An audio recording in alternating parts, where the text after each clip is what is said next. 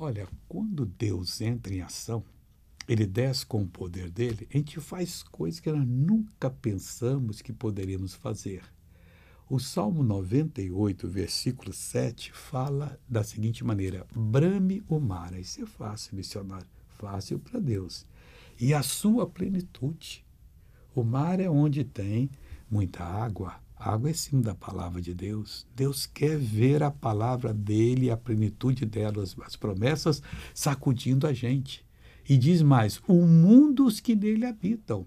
Então, meu irmão, a bênção é para todas as pessoas, independente da nação que elas nasceram ou que vivam. Todos têm direito de ouvir a palavra e serem abençoados.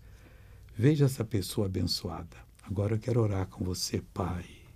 Ajude essa pessoa a entender que quando ela está com a palavra, a palavra vai se agitar e tudo que dela está agitado é para ela tomar posse de tudo, Pai.